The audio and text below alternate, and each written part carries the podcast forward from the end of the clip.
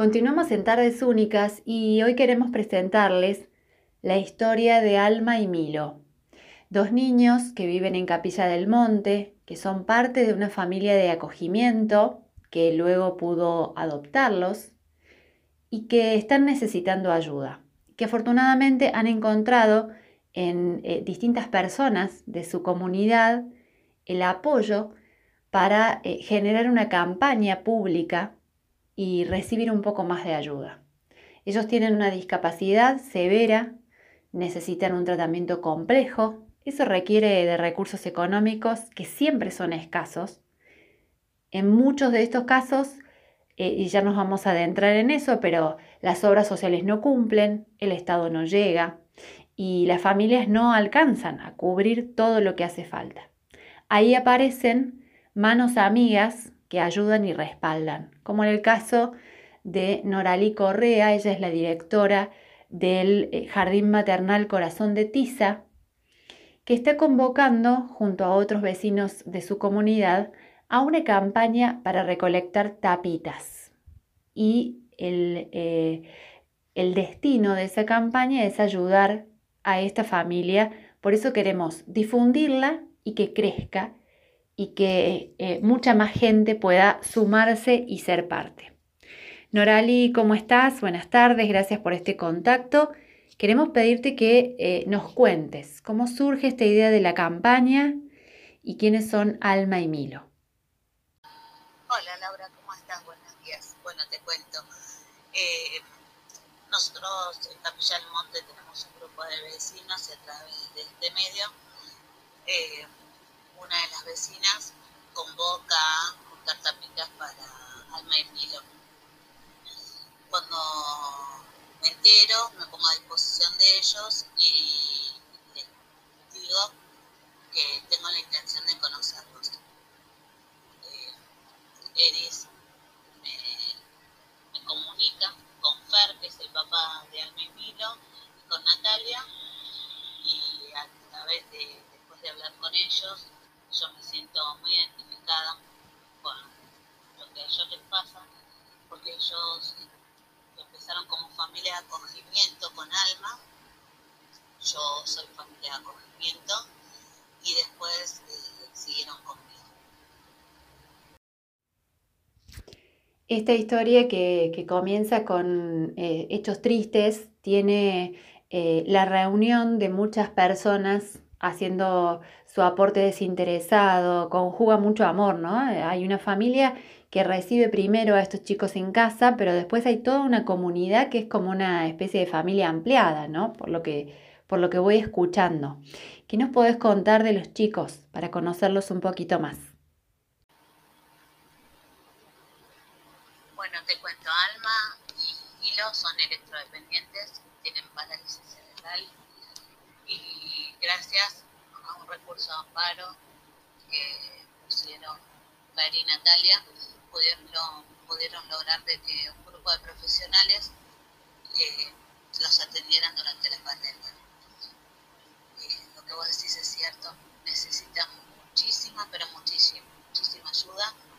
Te cuento de que ellos juntan las tapitas y por cada kilo de tapitas le dan 14 pesos. El gasto que ellos tienen de farmacia es 100 veces mayor que lo que pueden juntar con las tapitas. Por eso a mí se me ocurrió que no solo sean las tapitas, sino que que pueda colaborar con algodón, pañales juveniles, barbijos, alcohol, óleo calcario, diferentes insumos que ellos utilizan, eh, podamos acercárselos para que por lo menos ellos puedan aliviar un poco todo este trabajo que hacen. Ellos en el 2014 se llevaron a Alma como hogar de acogimiento, lograron adoptarla, tienen la adopción plena. En el 2017 ellos ya lo conocían a Milo. Eh, estuvo un periodo muy largo internado y en el 2017 deciden llevarse también a Milo como familia de acogimiento. Alma y Milo no son hermanos biológicos, ahora son hermanos del corazón. Y cuando ellos deciden llevárselo a Milo, también optan por la adopción. Están en trámites, ya hay una parte que está concreta, están esperando la resolución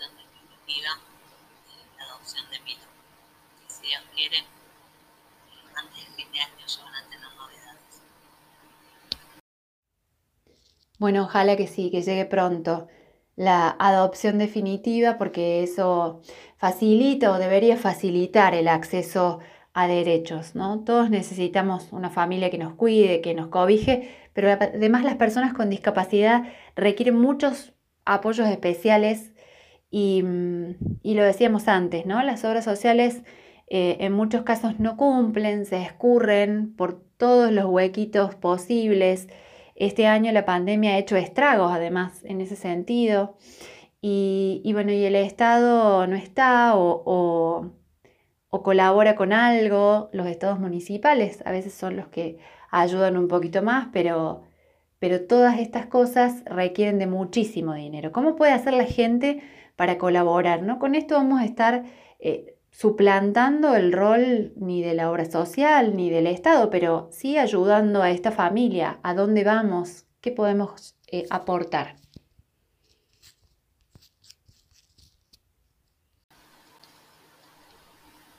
La gente de Capilla del Monte puede colaborar en Vélez el 363, donde tenemos el jardín, o llamando a mi número de teléfono 3548 532950 y pensamos junto con Mariano Villegas, que es la persona que siempre nos colabora, que los comercios que quieran adherirse pueden ponerse en contacto con nosotros y podemos poner alguna caja, algo donde las personas dejen las donaciones y yo me comprometo a retirarlas y llevárselas personalmente a Alma y Mío. Buenísimo. Bueno, conocemos entonces cómo colaborar, cómo ayudar a esta familia. Eh, te felicitamos por haberte puesto también esta misión Noralí en, tus hombros y te dejamos el cierre para que nos cuentes lo que quieras sobre estos chicos, sobre esta familia sobre la campaña y sobre en todo caso lo que significa ser familia de acogimiento. ¿Qué implica dar este paso y hacer esto por los chicos que más lo necesitan? Sí, te cuento de que la obra social a ellos tarda entre 45 y 60 días en hacer el reintegro. No hace el reintegro total de los gastos, así que a veces se hace muy dificultoso. ¿Y qué querés que te cuente? Ser familia de acogimiento es algo que no se puede explicar. Eh, esto es dar amor en el hecho de que las familias de acogimiento a veces estamos 180 días con una criatura que intentamos mostrarle un mundo diferente a lo que tenían como familia biológica. En mi caso, un acogimiento que iba a ser por 180 días se convirtieron casi ya dos años. Así que el entablar vínculos, el formar una persona, el sentirlo parte de tu familia, eh, el dar amor sabiendo que en algún momento este ser va a tener que partir y poder finalmente constituirse o integrarse en una familia nueva a mí me movilizó mucho lo de Alma y Milo, porque todos los que somos familias de acogimiento eh, no recibimos absolutamente nada. Todo es con recursos propios. Y a veces es muy difícil porque hay que pagar psicólogos, porque hay que pagar profesionales y porque en definitiva muchas veces, o siempre, los niños quedan ausentes del Estado y son invisibilizados.